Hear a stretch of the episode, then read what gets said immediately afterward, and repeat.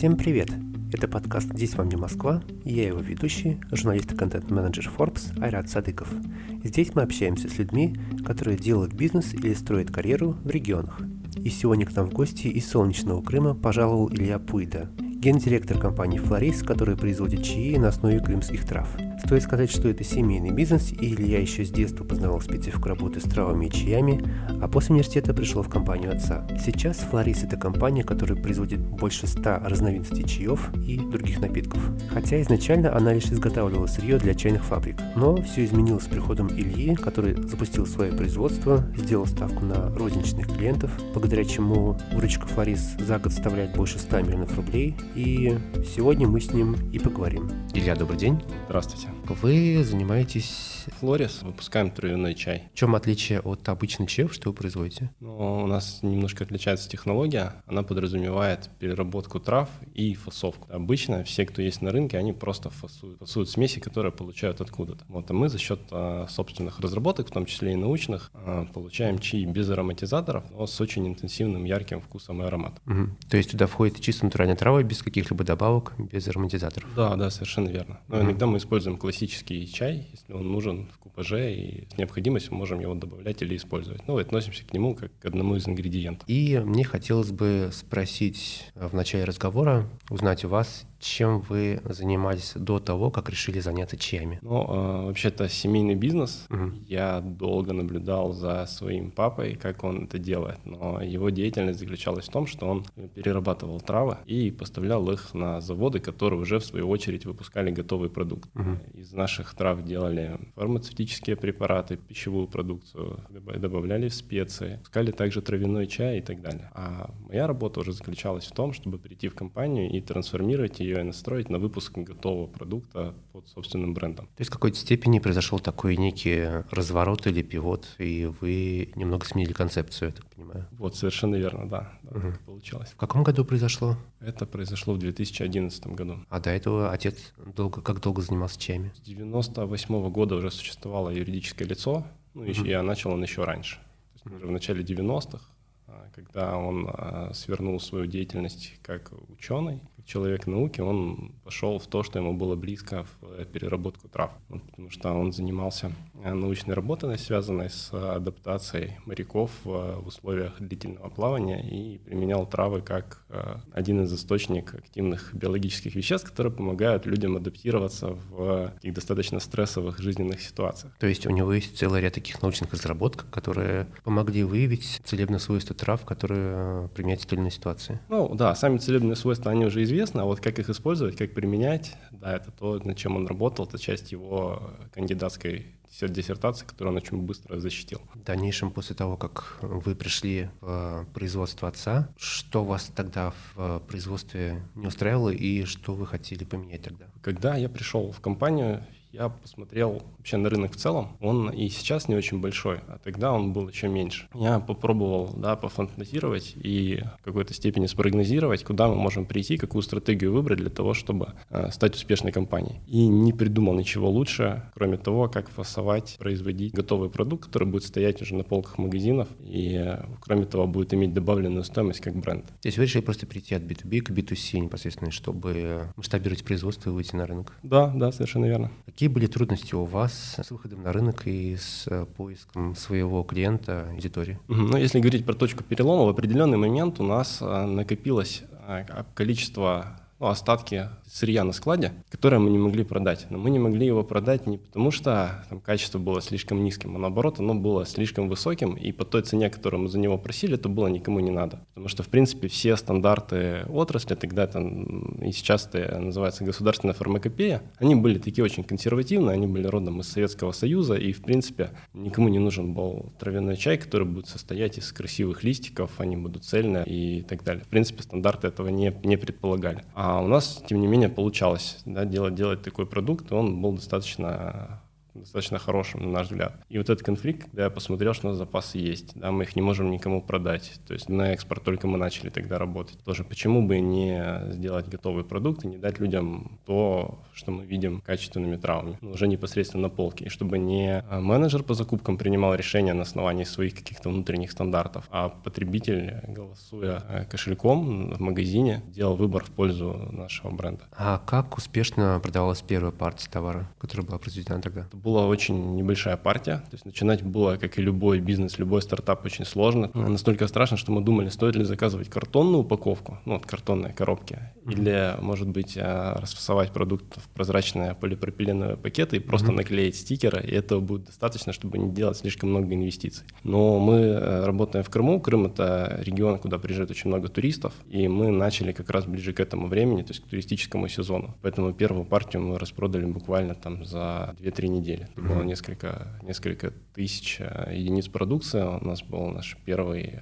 первый продукт, это сбор лесных ягод, вот он пошел, пошел лучше всего. А не сталкивались ли с тем, то, что спрос превышал предложение? Ну, первое время, да, в любом случае такое, такое бывает, то есть, но мы не, не могли оценить, насколько он превышает предложение. Ну, то есть для нас, как маленькой компании, мне в этом помогал мой друг э, Вадим Тесельский, то есть мы с ним, он был немножко таким идейным вдохновителем, да, и подначивал сделать что-то новое. Вот мы с ним то ощущали просто как, ну, отсутствие запасов на складе, да, просто вот есть, есть заказы, продукции нет, у нас, соответственно, с небольшим опозданием поступала на склад и в продажу в торговые точки. А ну вы, получается, продавали э, чаи чисто не в пакетиках, а только в обычной упаковке, да? Да, да, то есть э, установка, uh которая делает пакетики, это достаточно ну, дорогостоящее оборудование. uh И по сей день многие компании заказывают эту операцию на аутсорсе, просто идут на большие заводы, делают упаковку в пакетики. Вот мы тогда об этом могли думать, то есть это был просто так называемый листовой чай. Но в этом и большое преимущество, потому что и у нас в стране, и вообще многие потребители потребители любят, когда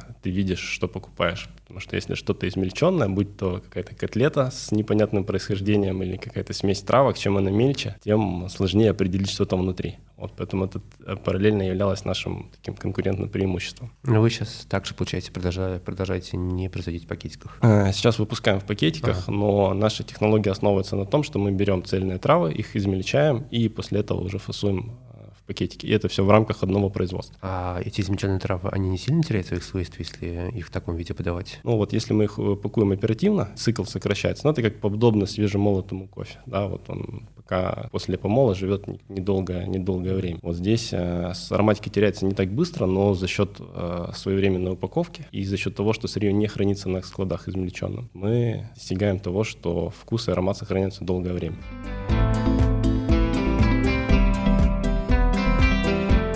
Что касается, так как вы человек из Крыма, Крым присоединили к России в 2014 году, как сильно повлияли эти события на вашу компанию и не коснулись ли санкции, которые, с которыми столкнулись жители Крыма и крымские компании? Для предприятия, для бизнеса это был дичайший стресс, потому что мы жили вообще в другой экосистеме.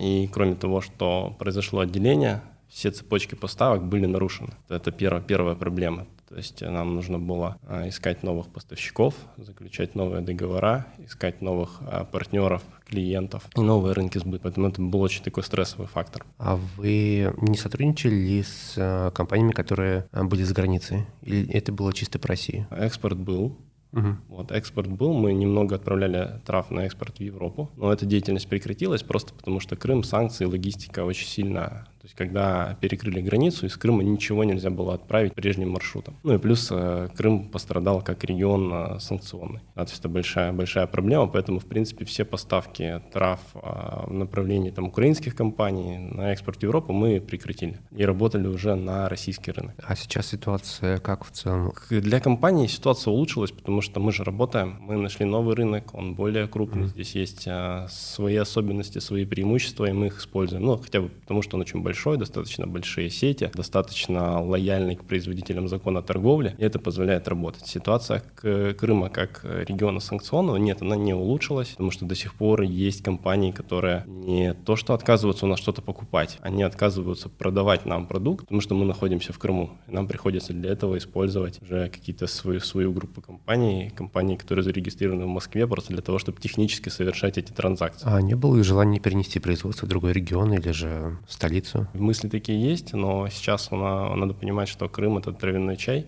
Mm-hmm. Это травы, которые растут у нас. Вот эта географическая близость, она во многом она определяет э, те качества и свойства продукта, которые мы выпускаем. Несмотря на то, что у нас есть импорт, мы много наименований получаем из-за границы, но тем не менее пока что это очень-очень сложно, очень проблематично сделать. Угу. В целом можете оценить, какой у вас оборот компании на данный момент э, Сколько было вложений в самом начале? Прошлый год закончили с показателем около 130 миллионов рублей. В этом году ожидаем рост процентов на 15. А изначально инвестиции посчитать очень сложно, потому что они были сделаны очень давно. Но когда мы начинали фасовочно-упаковочное производство, вот бренд создавали, то есть мы в офисе Офис у нас а, уже был тогда собственный. Построили производство. Отдельно вход, отдельно выход, соблюли поточность. Ну, в общем, все то, что требует а, законодательство угу. такое санитарное. Мы потратили около 20 тысяч долларов тогда на начало. Это по тому курсу получается 600 тысяч примерно? Примерно, да. Угу. да. Значительный такой рост, я бы сказал.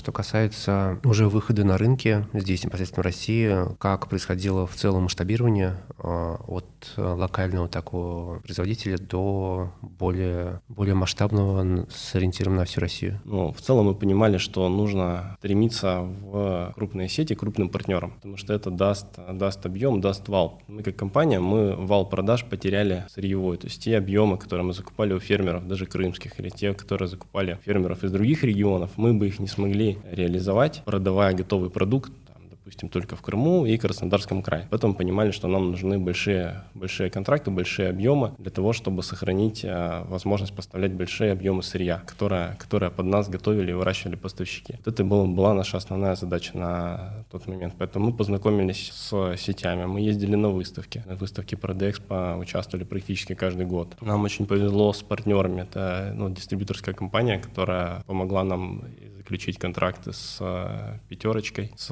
магнитом. Недавно магнит случился, до этого еще были контракты с метро, с Ашаном. Это, в принципе, дало нам очень такой большой, большой толчок в развитии. Чуть позднее мы познакомились, э, стали работать со Вкусвиллом. Хороший, надежный партнер, который... Мы, не он с нами растет, а мы растем вместе со Вкусвиллом, в принципе, практически каждый год. А были ли сложности при масштабировании, при росте бизнеса? Ну, вы знаете, у нас очень такого резкого, резкого скачка не случилось. То есть такой плавный, плавный рост. Он достаточно интенсивный, но все равно, все равно плавный. Конечно, бывают проблемы. У нас выросла команда, то есть мы из совсем такого маленького семейного бизнеса с простой коммуникацией уже превратились в компанию. То есть 50 человек это уже, в принципе, ну, предприятие. На данном, это на данный момент получается? Да, да, mm да. И, конечно, а, сложности были. Были сложности с коммуникацией, с процессами. Это все, все это необходимо было пережить и преодолеть. А сколько было в самом начале? Это, получается, чисто члены семьи? Ну да, после потом первые наемные сотрудники. Ну, когда я начинал, было около 15. 15 человек? Да, да, около 15 человек. Самый бурный рост у вас, судя по информации, произошел в 2015 году. А за счет чего это все-таки произошло? И это как раз связано было с выходом на федеральный рынок или...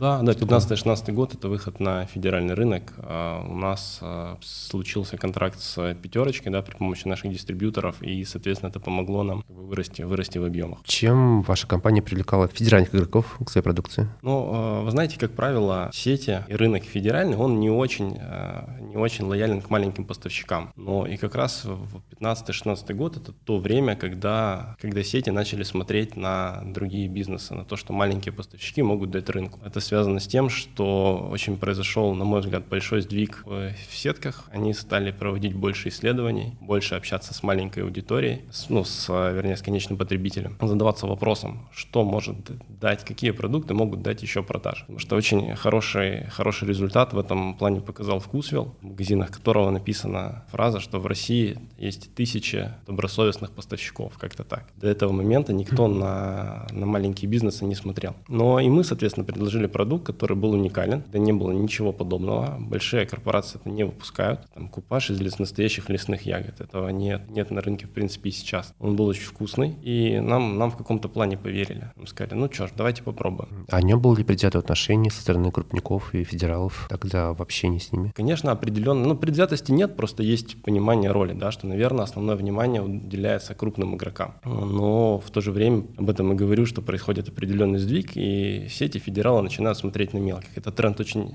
э, сильно развивается. То есть сейчас на больших конференциях мы видим, что э, сети развивают ну, органические полки в своих э, магазинах, что сети развивают специальные проекты для маленьких поставщиков, сети развивают проекты для фермеров. То есть да, но здесь есть определенный вопрос доверия и вопрос риска со стороны сети и конкретно человека, который принимает решение, когда он смотрит на... Он же не видит производство, не видит людей, он принимает решение у себя в кабинете, глядя на одну упакованную единицу товара, там, возможно, в интернете проверяя да, информацию о компании, ее благонадежности и так далее, прежде чем уже заключить договор и начать работать. А вам как-то приходилось доказывать то, что с вами стоит сотрудничать, то, что вы классные, классная компания и с вами стоит иметь дело? Ну, вообще, да, это часть нашей стратегии, то есть э, мы с того момента, как у нас появилось э, производство, да, такое производство, которое мы показываем сетям, мы стали открытыми, мы приглашаем их к себе, мы возим партнеров на поля, где произрастают э, травы, показываем, как заготавливаются дикорастущие ингредиенты, и тем самым говорим о себе как о партнере, с которым можно работать. Ну и кроме того же, такая история компании, большой опыт, э, говорят о том, что мы действительно имеем хорошую специализацию, неплохую экспертизу вот в переработке трав и производстве продуктов из них. Ну, а мы, в свою очередь, расширяем ассортимент, выпускаем уже в этом э, году активно развиваем линейку напитков натуральных, шли в направление биологически активных добавок, приносим большую, большую пользу, большую добавленную стоимость рынку как производитель.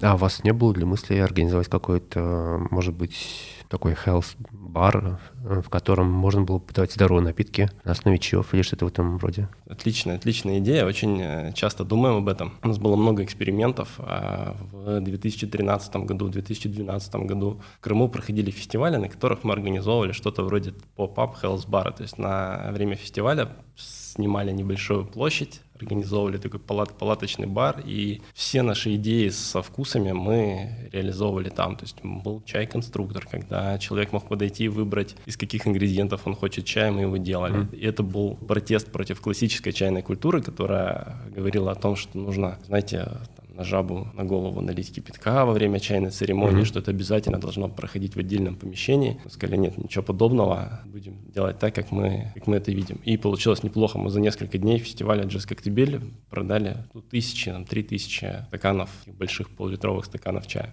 «Джаз Коктебель» — это, получается, тот фестиваль, который организует Дмитрий Киселев? Я не уверен, кто его организовал в тот момент, когда вы проводили, но да, «Джаз Коктебель» связывают с Дмитрием Киселевым. То есть я не, не совсем понимаю, как у них организационная структура устроена такой фестиваль еще Казантип. Да, в 2012 ну, да. году мы были чайным спонсором Казантипа, выпускали бренд, mm-hmm. брендинговый продукт. Э, Флорис с одной стороны пакетика написано Казантип, с другой. Ходили по барам, раздавали его и так далее. Максимально развивали свой бренд вот личным примером и через, через дегустации такое это пром, промо-продажу, можно так сказать. Но это, получается, было еще тогда, когда Казантип еще существовал. То есть тогда его уже потом запретили, насколько я знаю. Да, да, да, это было, вот, было в самом начале. А как э, соседствовал здоровый чай с такой, я бы сказал, наркотической атмосферой Казантипа? А, хоро- хороший вопрос. Мы когда познакомились с организаторами, они тоже сначала не могли понять, типа, ребята, да, что вы вообще? Мы, ну, мы сказали, слушайте, ну бывает так, что вашим гостям нехорошо. Бывает так, что вашим гостям, да, там, неважно, и хочется попить горячего чая. Mm-hmm. Может быть, они устали, натанцевались за, за всю ночь, и с утра им бы чайку захотелось выпить. И, соответственно, на этой почве мы стали, стали партнером фестиваля. Как э, сейчас на данный момент в целом у вас операционно устроен бизнес? Вы сами находитесь больше в Москве или в Крыму? Слушайте, если посчитать по дням, то, ну, то в Крыму, хотя хотел бы больше находиться в Москве. А почему так? А, работа требует постоянного участия. Мы выпускаем очень много новинок, которые нужно дегустировать. Мы очень много процессов отлаживаем внутри предприятия. То есть мы сейчас занялись регулярным менеджментом, таким, как он должен быть. То есть там инструкции, должностные инструкции и так далее. То есть это то, что требует а, компания, когда мы хотим, чтобы она развивалась без стопроцентного операционного участия директора. А как вы следите в целом за производством, находясь в Москве или в других городах? Ну, для этого есть очень много способов от э, наличия там, видеонаблюдения, хотя, в принципе, оно не обязательно до программ отчетности. Есть очень хорошая команда, которая отлично разбирается в том, что она делает, умеет и перерабатывать травы, упаковывать их и так далее. Вот, поэтому, в принципе, как бы нет задачи в контроле, но когда речь идет о развитии, вот тут присутствие, конечно, нужно. А если говорить, э, так как это семейный бизнес, то хотелось бы узнать, а кто из членов семьи сейчас увлечен в этот бизнес и как у вас разделяются обязанности? Ну, здесь не будет каких-то интересных открытий или ответов, это я один. А, в один. Да, да, да, то есть папа сейчас больше как стратегический советник, он угу пенсии, он живет, живет возле моря, да, да. Ну, хорошо. Какие у вас сейчас в дальнейшем планы по развитию и куда хотите пойти дальше и каких целей достигнуть? Ну, мы видим большой экспортный потенциал. У нас был первый опыт экспорта продуктов в Китай. Угу. Мы планируем развивать эту историю с экспортом. Мы развиваем линейку ассортиментно, причем а, смотрим на другие категории. Это травяной, травяной чай, который можно продавать в аптеках как биологически активную добавку, которая обладает реально полезными свойствами и действующие вещества нем задокументировано уже ну, в э, виде сертификатов. Мы выпускаем напитки. это холодный чай, который сделан из настоящего чайного листа. Угу. Прям свежезаварен и разлит горячим без консервантов. И чай есть и классический из чайного листа, и травяной чай в том числе. То есть у нас вот это направление тоже одно из, одно из приоритетных.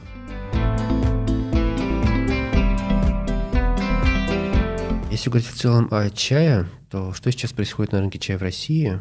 И э, мы видим то, что дрожат буквально все, и стоит ли ждать того, что то же самое может произойти с чаем? Я думаю, да. Но нужно понимать э, то, что рынок чая, который находится в торговых сетях и в супермаркетах, он немножко отличается от рынка глобального. То есть на рынке происходят интересные изменения. Появляются, во-первых, новые проекты, появляются, мы уже сказали, интересные чайные, прям, да, как Раньше были только кофейные, сейчас есть mm-hmm. э, чайная. Появляется ново, много новых сортов чая, которые можно попробовать. В том числе их можно заказать на по фреше можно заказать на том же Wildberries и так далее. То есть не обязательно за этим идти в сеть. В сетях происходит большая гонка корпораций, то есть есть четыре лидера, которые контролируют 80% чайного рынка. Угу. И они воюют между собой, и эта вина, война не всегда заканчивается хорошо для потребителя, потому что она становится ценовой, а когда компаниям нужно держать низкую цену на товар, мы знаем, что не всегда получится прям очень хорошо заниматься качеством и чем-то новым. И поэтому федеральные сети рапортуют о том, что продукт в третьем, четвертом ценовом сегменте, ну, то, что подороже, да, там средний, средний плюс, так называемый, они, э, продажи растут. То есть есть такая своего большая четверка,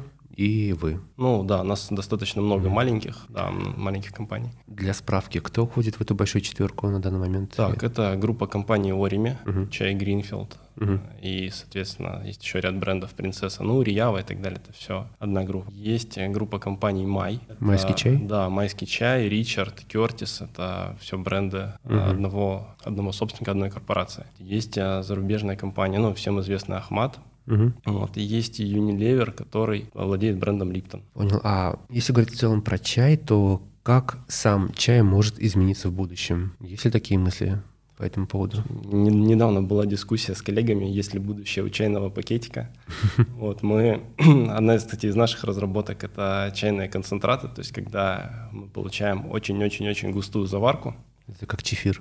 Да, да, как угу. чефир, но он делается он немножко сложнее, потому что он должен храниться долго и должен оставаться прозрачным, когда его разводишь водой, там горячий, холодный, неважно. Но продукт был сделан больше как э, направление для барной среды, для приготовления угу. чайных коктейлей, чтобы не убивать вот эту ауру бара и барной магии чайным пакетиком. Когда готовят чайный коктейль, можно использовать натуральный концентрат. Вот, поэтому я думаю, что однозначно перемены, перемены будут происходить, но будут происходить не очень быстро, потому что чай — это продукт очень консервативный, и сам способ его приготовления — это, в принципе, приятная работа, которую мы делаем просто для того, чтобы ну, немножко ну, переключиться, да, например, когда на работе идем пить чай. Но технологии растут и развиваются, то есть чай в вендингах поменяется, то есть э, сейчас уже в кофемашинах можно будет заказать вкусный чай, то есть наподобие того, как вы выбираете кофе, и кофемашина может дать приличный кофе. Вы можете получить нажатием одной кнопки чайный напиток полноценный. А многие ли производители грешат использованием химии в целом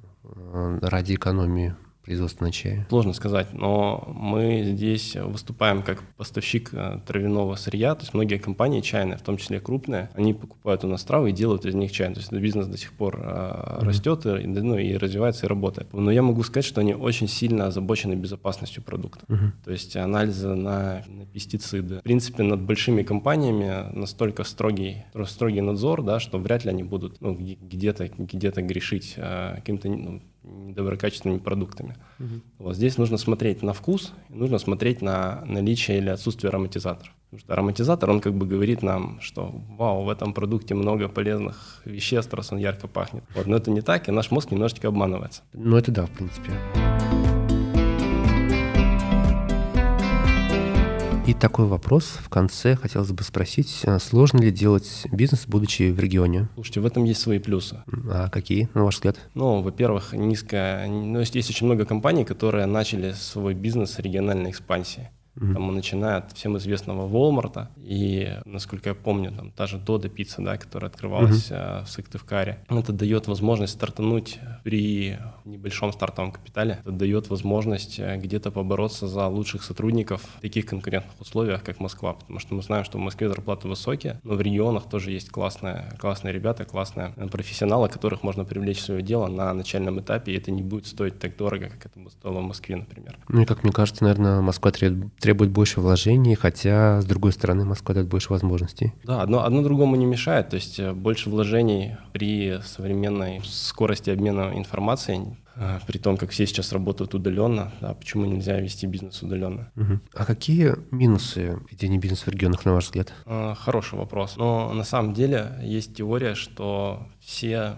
все тренды, да, по-моему, Насим Талеб ее озвучил, они формируются где-то в больших городах, и они формируются изначально не очень, не очень очевидно. То есть мы не можем понять, вот, что вот этот тренд, и он сформировался, он написан, он назван, о нем написали статью там в бизнес-издании. Зачастую они начинаются просто вот из ниоткуда, люди чаще стают употреблять, начинают употреблять какие-то слова, или заказывать какой-то новый напиток, или просить э, баристу сделать кофе по-особенному. Это очень тонкий процесс. И вот как раз-таки для того, чтобы следить за трендами, вот для этого нужно находиться в больших городах. И мне хотелось бы спросить еще Вопрос э, связан с Крымом. Какая специфика бизнеса в Крыму? И э, просто многие ругают крымский бизнес, то, что рынок там кривой, не совсем устроенный. А так ли это на самом деле? Какие в целом? Там в целом устроены другие отрасли. А, ну, критика иногда справедливая. То есть э, сервис в Крыму не всегда идеален, да, потому что чаще всего ругают туристы, которые не получили за те деньги, которые заплатили, того, что они ожидают. Но динамика хорошая. То есть тот же сфера обслуживания, она, она выросла очень сильно за последнее время. А основная проблема — это то, что в Крыму недостаточно много квалифицированных э, сотрудников. И если говорить про сферу обслуживания или про какие-либо другие бизнесы, ну, у нас нет того количества населения для того, чтобы э, создать нужную инфраструктуру и ее поддерживать. Вот, наверное, наверное, это основная такая основная проблема. А есть ли какой-то секрет